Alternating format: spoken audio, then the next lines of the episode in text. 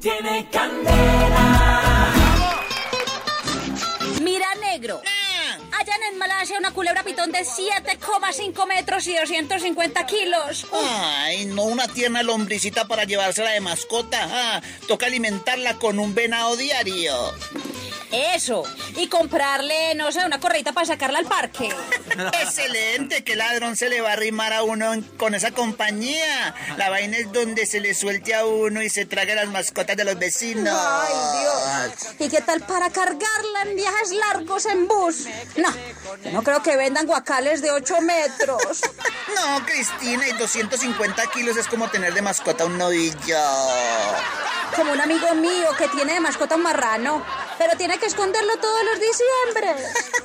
Eso de tener mascotas es un encarte. Bueno, por lo menos a las cucarachas que hay en la casa no hay que comprarles concentrado ni llevarlas al veterinario.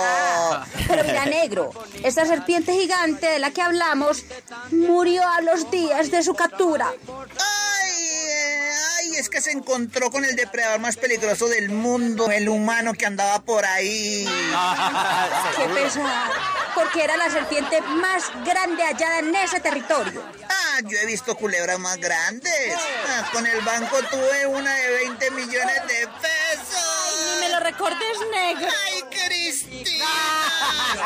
María se estaba bañando y a mí me Tiene candela.